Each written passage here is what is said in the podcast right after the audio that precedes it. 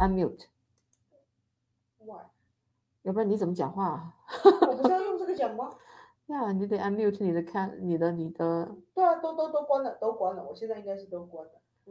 显示都关了吗？OK，好了，现在可以了。那那你又没有说话声音了，我们已经 go live 了，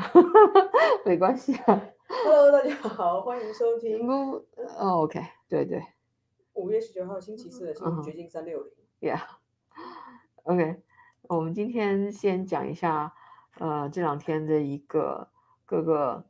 海外媒体都在报道的，就是有若干在美国知名的民运人士被指是中共的间谍，然后民运界对中共的渗透表示非常惊讶。这几个所谓的间谍的名字，呃，叫一个叫贺峰，一个叫季杰，一个叫李明，一个叫吕可清。他们都有照片在呃网站上，就是在哦，呃，就美国司法部还指控，就是曾经多年担任纪念胡耀邦、赵子阳基金会的秘书长王书军，还有刚才说的那四个人，是中共国家安全部的官员，进行啊、涉嫌犯有阴谋、间谍活动、跨国迫害等罪行。这个这个所谓的何峰啊、季杰、李明、卢克清这些我都没有太听说过，但是王书军这个名字是在之前那个加州的雕塑公园儿，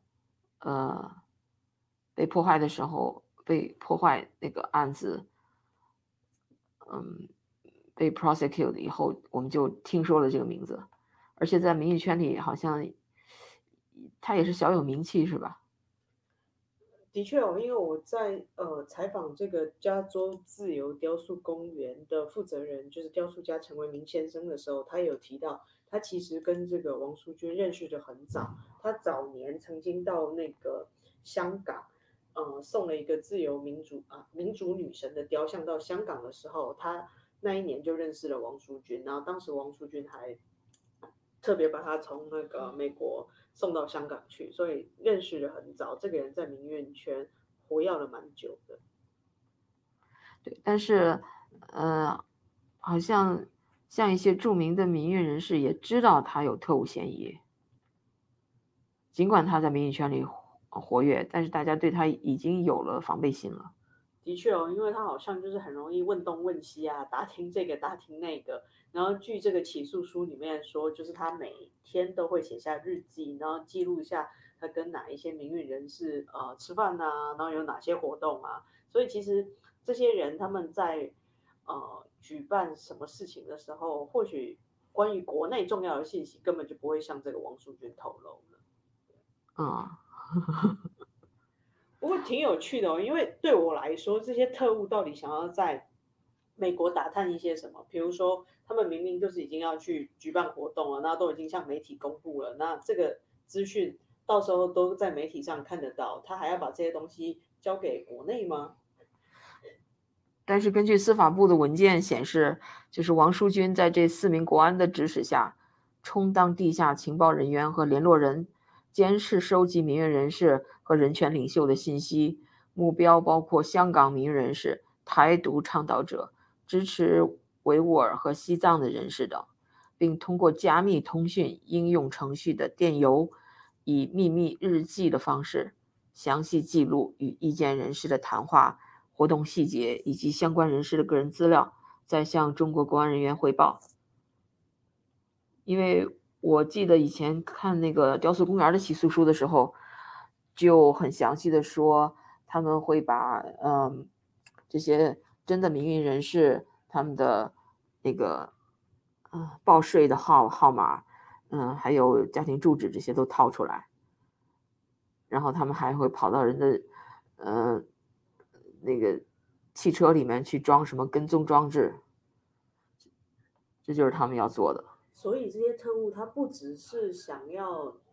呃获得消息，我的意思说就是活动消息，不是说他们在办了哪一些呃呃社会运动，而是说要去观察他们的私生活，然后甚至要搞黑他们、抹黑他们这样。就是他要监视一要监视个人吧，就是他会可能盯着几个主要的人员领袖，他就会呃监控你生活的方方面面。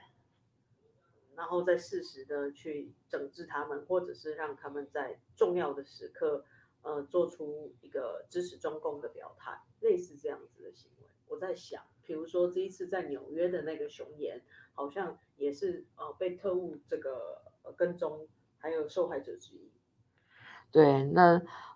最突出的例子不就是那个雕塑公园被焚毁吗？的确哦，就是因为陈为民他在呃。中共病毒，呃，在全球肆虐之后，他就做了一个中共病毒雕像。然后这个雕像，它一半是我们熟知的那个病毒株的样子，另一个就是中共领导人。然后这个雕像是最被中共领导人所诟病的，因为他自己的脸就跟那个病毒株合在一起嘛，所以的确很多次遭到破坏。在这一次整个焚烧之前，其实已经有一次是用。电锯去切割，把病毒株拔掉，就曾经已经被破坏过一次了。然后第二次是直接焚毁。不过，据陈文明的说法，就是他们还有用不同的方式，本来还骗他说要把这个雕像送到纽约去展出，然后跟他约各种方式，就用不同的方式去呃联系他，然后借此去在他的工作室里面装摄像镜头，然后在他的车上装这些，就是可能会追踪他呃。行进路线的这个东西，类似 GPS 的东西。对，你看他那个还还在那个雕塑公园的捐款箱内出现了小刀。没有错，就是恐吓的意味非常的浓。对，所以挺，要是你要是胆子小一点，就可能就不敢活动了。其 实他们晚上都会守夜，因为在这个中共病毒呃。揭幕式的时候刚好是六四，然后庆祝六四的当天，他们也很担心会有人来，就是呃破坏现场，所以就有人荷枪实弹的在雕塑公园里面守夜。但是你也不可能 永远二十四小时在那里待命嘛，所以还是防不胜防。OK，那就是除了在，其实除这个问题跟我们息息相关，因为不光它不光渗透。呃，民营圈它其实渗透整个华人社区，甚至主流社主流社会。那最近我们呃南加州发生的那个枪击案，那个呃台湾教会的那个枪击案，他是另一类型的渗透，因为那个人是整个思想被洗脑，然后精神又出现问题以后，才去发生这样的惨案，去。那种射杀无辜，然后我看到这个，呃，美国之音采访了，一个当事的一个牧师张宣信牧师，我觉得他讲的还是蛮有道理的，我们可以听一听。And the 不对，错，嗯。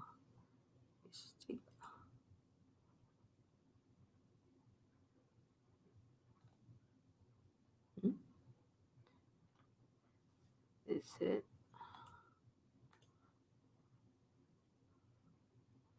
稍等啊，我们这个技术还不娴熟。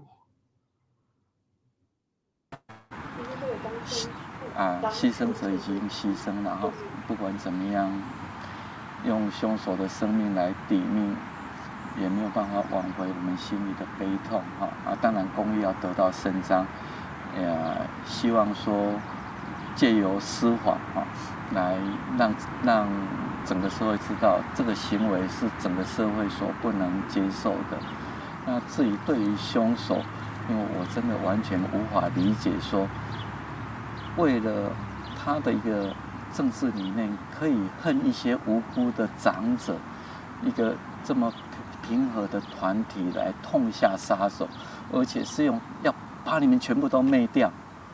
他要传达什么样的信息？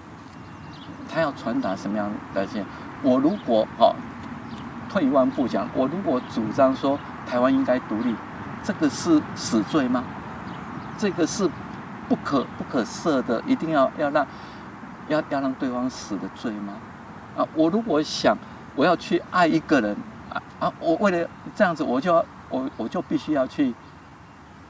付上生命代价，这个这个是什么道理？他的逻辑我想想想不出来，所以我对他实在是不了解，也没有话对他讲了。对，就是这种非常极端的偏激的思维方式，就是我觉得就是一种像入了邪教的那种状态。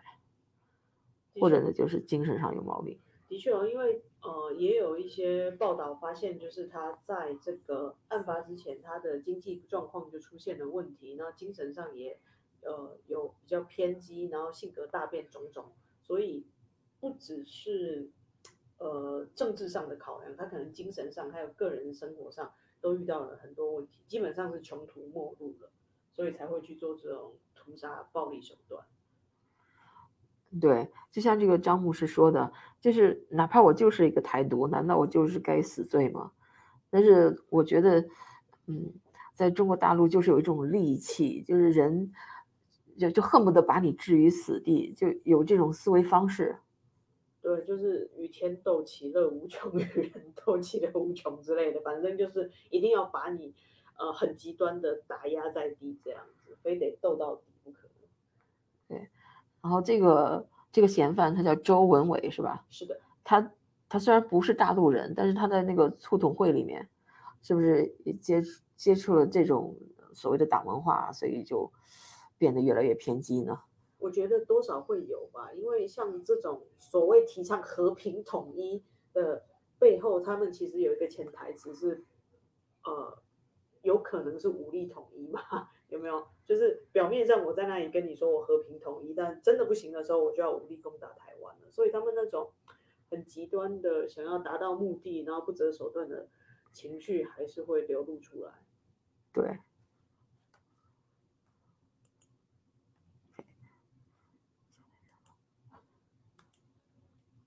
下面我们再讲一下我们看到的呃关于伊朗马斯克的新闻。那个他有一段嗯，非常有趣的那个呃，Twitter 的一个推文，看一下啊，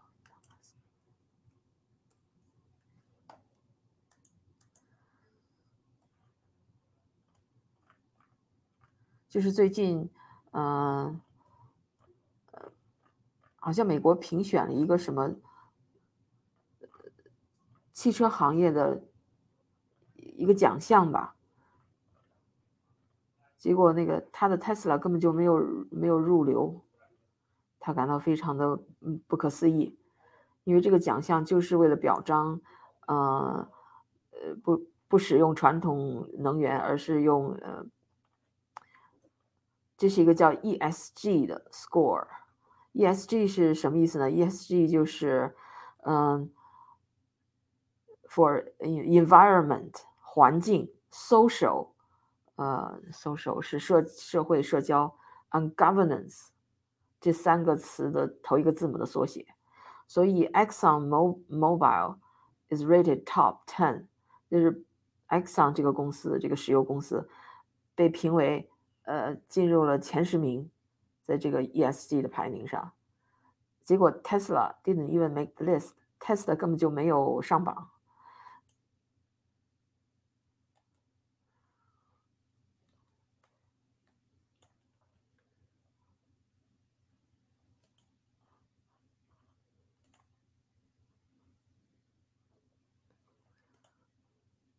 看一下这个他的推文，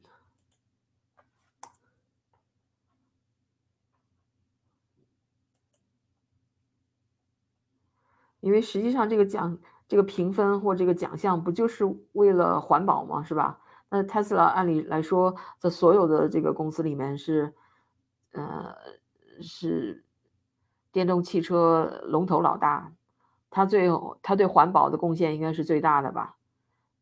按照伊朗马斯克的逻辑，我想他是这样认为，但是连榜都没有上，这就是有点奇怪。然后他就说，ESG is a scam，这 ESG 这个评分根本就是一个骗局。呃，it has been weaponized by phony social justice warriors。就就实际上这种所谓的社会公益，呃，社会公公正斗士吧。已经把这种 ESG 啊、环保啊这种口号啊，就当成了一种攻击他人的武器了。你觉得有没有道理？我想这已经就是摆在事，就是摆在你面前的事实就是这样子嘛。因为用常识来判断，一个电动车它绝对会比这种燃料啊、石油用车或者是化石化学工业的这些厂商更适合上这个榜。但是这个 ESG 他们给出的解释是说。呃，不能只是从表面观察公司的使命，而要从他们重要的面向检视他们的实践。也就是说，这个实践包括社会还有治理方面有诸多问题。他当然还是冠冕堂皇的去扯说，呃，实践跟社会上特斯拉的车没有做的那么好。那怎么样才算做得好？我捐很多钱去从事环保的单单位，呃。帮助或者是加入环保团体，然后给他们多捐赠，这样才算真的有在帮助环境的策略吗？我觉得这个评分就像伊朗马斯克说的，他的确就是一个骗局，他就是一个很有可能就是走走过场啊，然后让大家看到一些比较表面的东西吧。嗯，对。然后，但是呢，这个特斯拉。最近的股价的确有有所下跌，它在周三的股价跌至今年的最低，收盘下挫六六点八 percent，报了七百零九点八亿美元。很多人都说是因为他收购了 Twitter，所以投资者对他失去信心，觉得 Elon Musk 他不再。有那种呃经营的理念，那我就想说，他在汽车方面的理念跟他个人想要投资 Twitter 到底有什么关系？就是这种股市分析师的说法不是很能让我信服，你觉得呢？啊，但是针对这样的论点，伊朗马斯克也发推了，他说 To be clear，就是来澄清一下，嗯，I'm spending five percent。On my time on the Twitter acquisition，就是在 Twitter 收购这个世界上，只我只花了百分之五的时间。呃，那 it it ain't a rocket science，它又不是那种火火箭科学这么尖端的东西，只是一个收购案嘛。对我来说，就是小菜一碟了。所以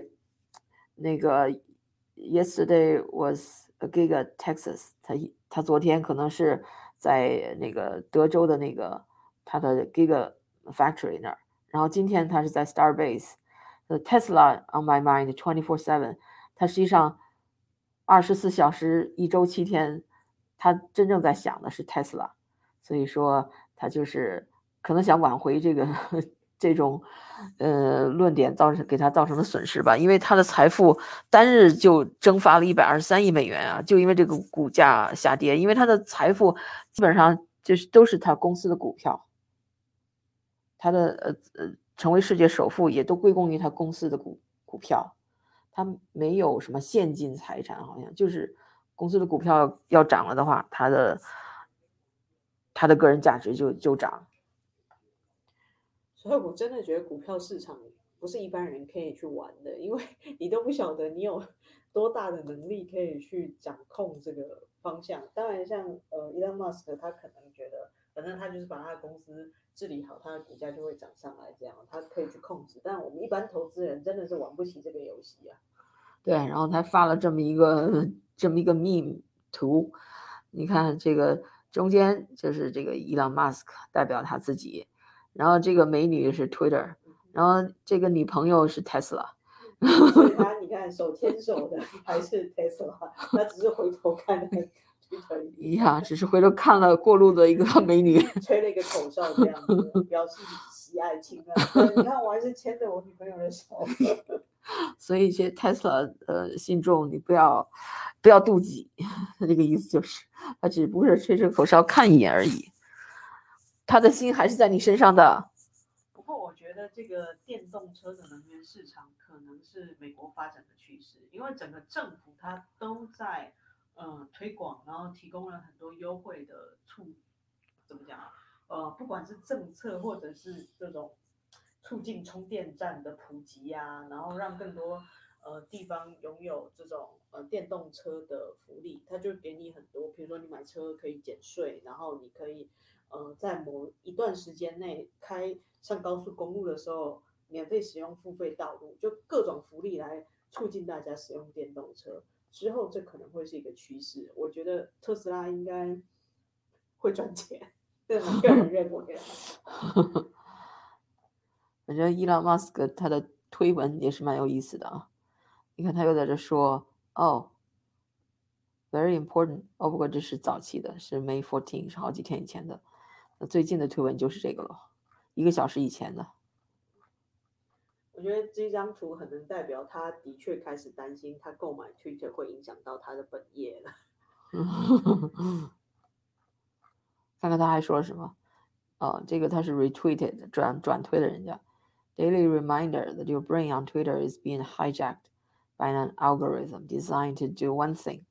maximize engagement. And the most efficient way to do that is through anger. 哦，这句话的意思就是说，大家要记住啊，你的大脑已经被 Twitter 给劫持了，而被 Twitter 的算法所劫持了。这个算法它被设计的最大的目的就是 engagement 粘性，要把你粘在这个平台上，而最最有效的呃增加粘性的办法就是愤怒，就挑起人们的愤怒。这的确又回到我们刚才聊到了那个教堂枪杀案哦，就是你一直花很多时间在这个社社交媒体上，然后你被粘在这个荧荧幕、手机、手机荧幕上面，然后让你留住的可能就是各种同温层也好，或者是让你同仇敌忾也好，就产生了各种呃偏离现实的一些情绪。对你就会生活在 Twitter 这个小圈子给你营造的这么一个虚假的现实里面，然后你可能就越聊越生气，然后你就发疯了。我 必须说，这个是非常有可能的，这种想象的，嗯、不存在的威胁吧。对，就像人钻了牛角尖儿一样的。当你看到一个人钻牛角尖儿呃拔不出来的时候，是同样的感觉，就是说，嗯，一个大不了的事情，但是他越想越想，呃，那个敌人就越被放大，然后或者是困难就越来越大，呃，敌意就越来越浓，最后，那不就是发疯了吗？其实这个问题还是跟媒体有关哦，因为现在主流媒体它也是泾渭分明嘛，然后我们会看到，嗯、右派的人他可能就会看一些，比如说 CNN 啊，或就是没没错，就然后那个保守派的人他可能就会选择去看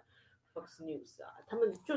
不断的把自己缩小缩小了，然后最后可能主流媒体他们也不看了，因为有太多假新闻，所以他们只好回到这种所谓的自媒体啊或者社群平台上去看各种就是没有经过过滤，甚至没有办法证实的一些消息越来越多。反正就是让左左边和右边的人就是离离的分歧越来越大，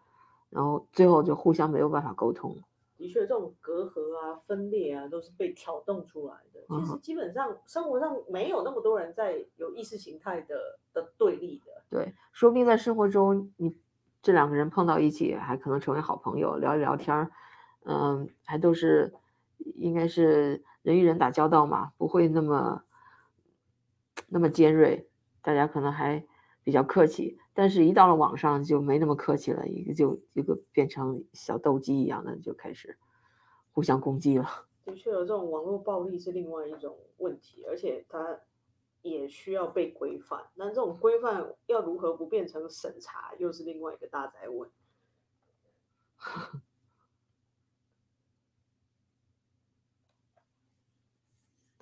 所以你看，这个伊朗马斯克又又呃转推了这啊这么一个推文，他说是 wise words，他说这这些话都是非常有道理的啊。The problem is people really believe that they follow some strong moral compass, but in reality, they're just trying to fit in with their tribe. 我觉得也挺有道理的。就有些人吧，他觉得，哎呀，我非非常有正义感，嗯，是好像是个 就像那种 social justice warrior 一样的，是正义斗士。但实际上他可能只是想随大流、从众，就是我在这这么这么一群人里面，我类似的跟我类想法类似的人，我最好跟大家保持一致。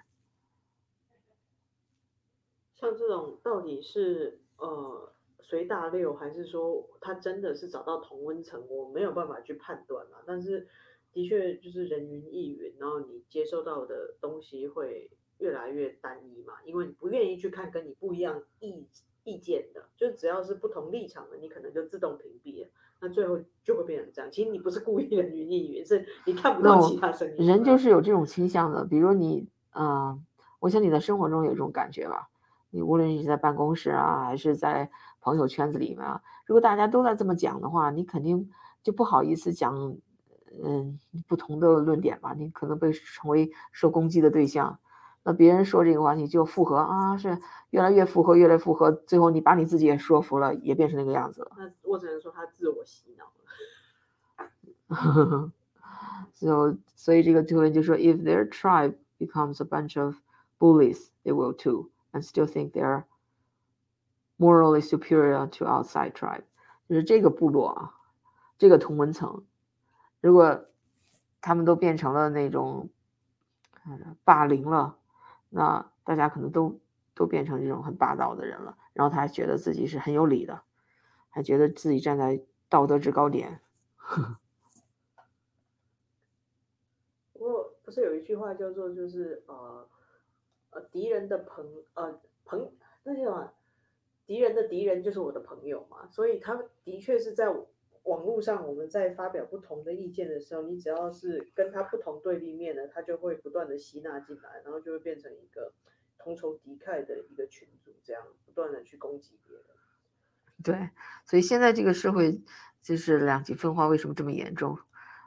就是这样。虽然好像你看觉得我们。交通也发达，通讯也那么发达，但实际上人们生活的圈子却越来越小。你你无论是在虚拟的社会里，还是呃虚拟的社会，因为这些算法，呃这些脸书啊或者 Twitter 这些 social media 的算法，把你跟只跟你意见相同的人孤立起来了。然后在现实生活中也是，大家好像除了上班就是回家，嗯。生活的范围、行动的范围好像也很窄了。就是这样，我们以为我们收到了越来越多的资讯，但其实是看到越来越少的资讯。所以我就想，我又想起昨天那个笑话，伊朗马斯克在那个呃接受采访的时候说，他不是发了一个那个 Twitter 笑话吗？就是说那个。他下下一个目标是要收购那个可口可乐公司，然后把那个可卡因再放回到可口可乐里面，因为传说可口可乐最早的配方就是有可卡因的嘛。然后他就说，大概这就是为什么我们的祖先们能够就是 一天在雪地里能走那么二十英里的 的原因吧。这个笑话，大家就是还是挺有趣的。但是我想，的不是因为呃可卡因的缘故，我想就是，嗯，过去的人可能没有那么多的分神，没有那么多整天要查手机，整天是被 distracted。他可能要做一件事情，他就专注去做一件事情；他要到一个地方，他可能就专注去走走那条路到那个地方，所以他就能走，就走很长，更踏实。Yeah，体力也更更强健。